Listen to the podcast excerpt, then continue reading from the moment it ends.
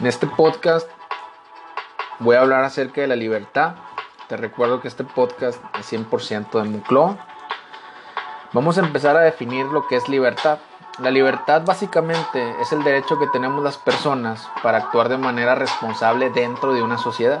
Pero no podemos hablar de libertad sin dejar de lado la prisión, que es donde se introducen o se acumulan a la gente que por medio de sus conductas, de sus actos y catalogándolos como no ajustables a una sociedad, acaban dentro de este centro segregado o delimitado, ¿verdad? Y las prisiones, las cárceles o como les digan en tu, en tu ciudad, tienen una historia.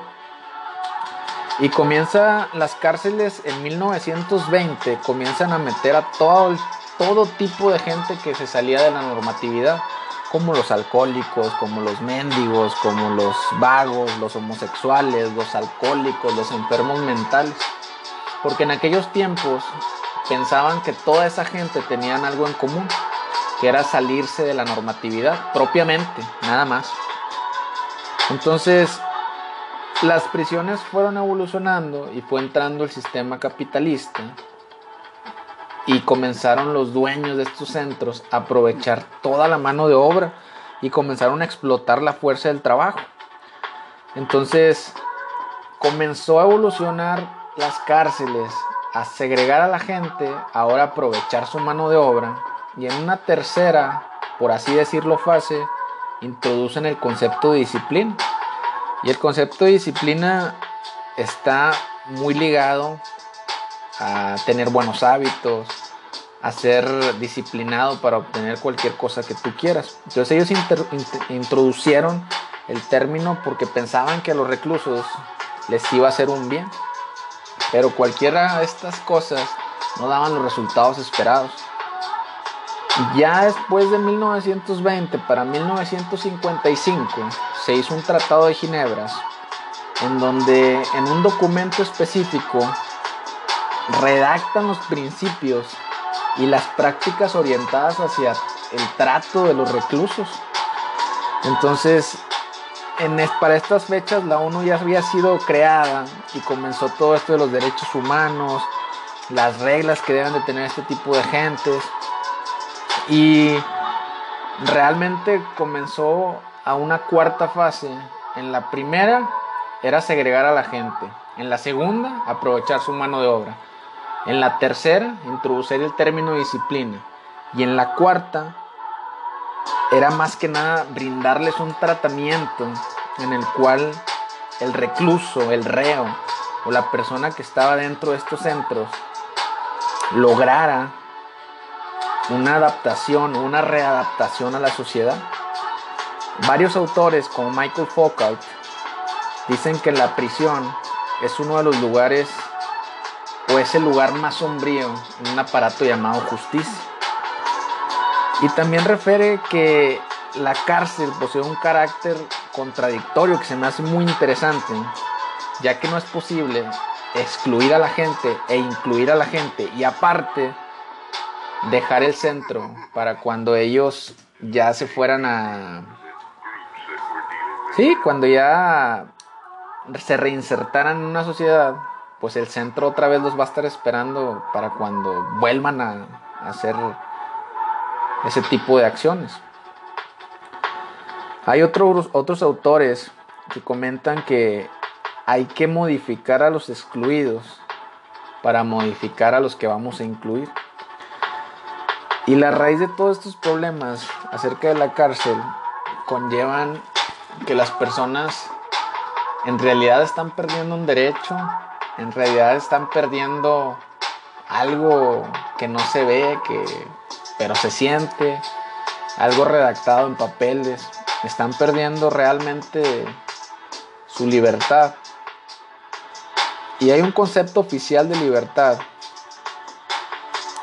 que establece que las personas pues, tienen un derecho a actuar responsablemente.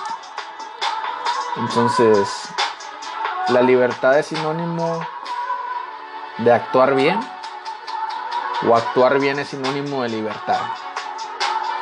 Porque para las cárceles el, el segregar personas, el aislarlos, el mantenerlos en silencio, en darles o brindarles una sentencia proporcional a lo que lo hicieron, no ha demostrado ser efectivo.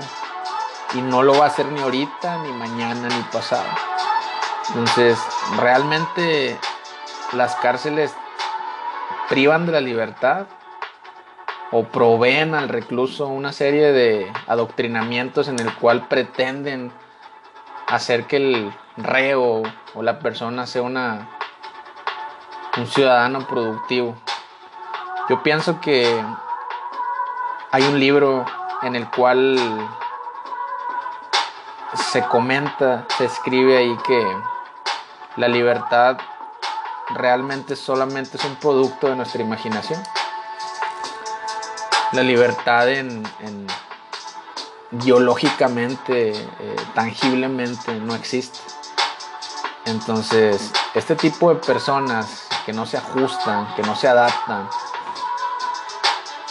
qué tipo de tratamiento necesitan, si a lo largo de la historia han demostrado que por más que les proveen a ellos mismos de mano de obra, de disciplina, de educación religiosa, de azotarlos, de aislarlos, nada, nada les da, nada les da una solución para ya no, ya no, pues para ya no estar cometiendo ese tipo de actos. Entonces, mi duda aquí es, eh,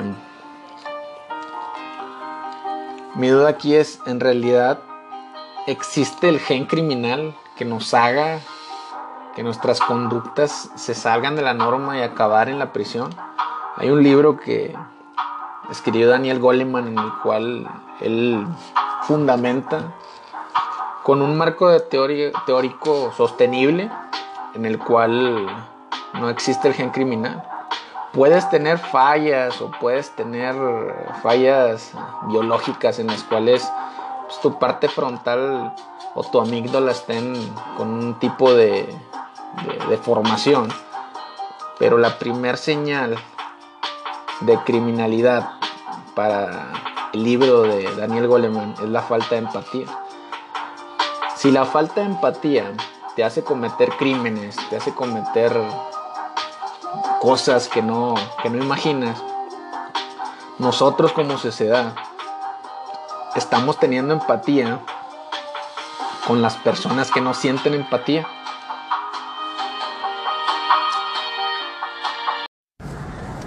Máscaras y personalidad. Este podcast es 100% de Mucloa y en este podcast quiero hablar acerca de la máscara que usamos ante las diversas situaciones y múltiples escenarios en los que tenemos que actuar o que acoplarnos a un tipo de conducta. Cuando hacemos la distinción entre persona y personaje, solemos hacer una distinción en la cual la persona etimológicamente significa que es la máscara con la que te arrojas al mundo y comienzas a interactuar con tus relaciones eh, personales. Pero el personaje tú lo creas. El personaje es una serie de atributos, habilidades, características que tú te predispones a tener para ser socialmente aceptado en un lugar determinado. Esto quiere decir que con la definición de persona y personaje, quiero hacerte reflexionar, pensar y comenzar a discernir en qué momentos eres un personaje y en qué momento eres una persona. Ante el Estado eres un ciudadano, un ciudadano que produce o no produce. Ante tu familia eres una persona, pero en tu trabajo eres una persona, eres un personaje o eres un híbrido, una mezcla entre persona y personaje. ¿Cuál de las dos eliges para salir al mundo? La que más te aflige es cuando tú te conviertes en un personaje laboral, social y familiar, porque entonces tus facetas y esferas de vida comienzan a ser sesgadas porque todo lo haces de acuerdo a tu personaje. Entonces digamos que el día de mañana te quedas sin trabajo y tu personaje laboral que está impuesto y adoctrinado a dogmas de una empresa o a normas éticas, sociales y morales de alguna empresa, pues comienzas a tener problemas porque ante la vida, que eres un ciudadano y una persona, pues no vas a tener esos mismos atributos, características ni funcionalidades que tienes normalmente. Pero ¿qué es lo que nos hace crearnos un personaje? La misma necesidad y presión social nos hace ejercer este tipo de caracteres porque nos obliga a pensar, actuar y hacer un trabajo determinado con cierto tipo de características. Vamos a poner el ejemplo de un jefe. Cuando uno es jefe en una empresa, tiene que tener cierto grado de liderazgo, cierto grado de capacidad de relación, de, pues sí, de desarrollar relaciones interpersonales con el personal. Pero cuando en la jefatura tú planeas sacar a tu persona, que la persona lo asemejo yo más al lado humano, puede estar sesgado también el resultado. Entonces, mi consejo es que nunca te conviertas en un personaje para la vida, porque si tú piensas que el personaje va a ayudarte a generar expectativas a las personas que te rodean acerca de tu comportamiento o precisamente predecir el comportamiento a través de tu personaje, pues cuando te quedes sin trabajo, el personaje se va a diluir, pero tu persona va a quedar al 100%. Entonces yo te invito a que seas persona y te adoctrines a lo mejor sí en diversos ámbitos que tú tengas en los cuales tengas que adoptar medidas o tipos de conducta, pero que no te creas que eres ese personaje, que tú eres una persona con defectos, que puede dar afecto, que puede equivocarse, que puede ser aislado, que puede ser callado, que puede ser muy social, que puede ser quien tú quieras ser. Entonces, acuérdate, persona y personaje son dos palabras que contienen eh, un soluto y un solvente bien diferente, pero si eres persona en cualquier ámbito de tu vida, vas a salir bien librado porque acabándose tus facetas o multifacetas personales, pues tu persona siempre va a estar intachable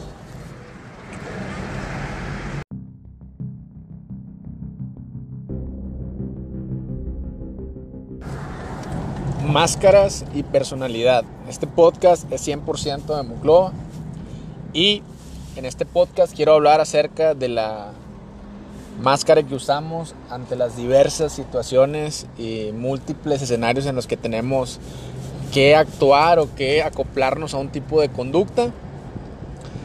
Cuando hacemos la distinción entre persona y personaje, solemos hacer una distinción en la cual la persona etimológicamente significa que es la máscara con la que te arrojas al mundo y comienzas a interactuar con tus relaciones eh, personales.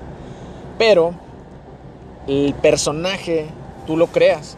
El personaje es una serie de atributos, habilidades, características que tú te predispones a tener para ser socialmente aceptado en un lugar determinado.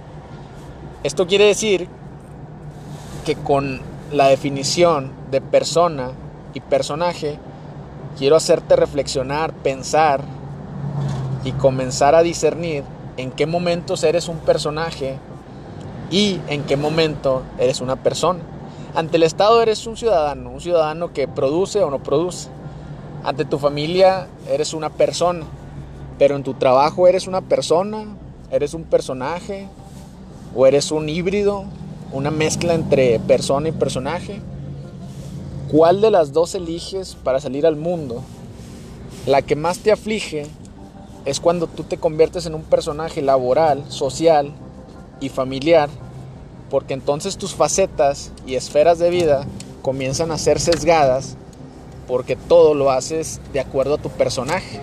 Entonces digamos que el día de mañana te quedas sin trabajo y tu personaje laboral que está impuesto y adoctrinado a dogmas de una empresa o a normas éticas, sociales y morales de alguna empresa, pues comienzas a tener problemas porque ante la vida, que eres un ciudadano y una persona, pues no vas a tener esos mismos atributos, características ni funcionalidades que tienes normalmente. Pero ¿qué es lo que nos hace crearnos un personaje? La misma necesidad y presión social nos hace ejercer este tipo de caracteres porque nos obliga a pensar, actuar y hacer un trabajo determinado con cierto tipo de características. Vamos a poner el ejemplo de un jefe. Cuando uno es jefe en una empresa, tiene que tener cierto grado de liderazgo, cierto grado de capacidad de relación, de, pues sí, de desarrollar relaciones interpersonales con el personal.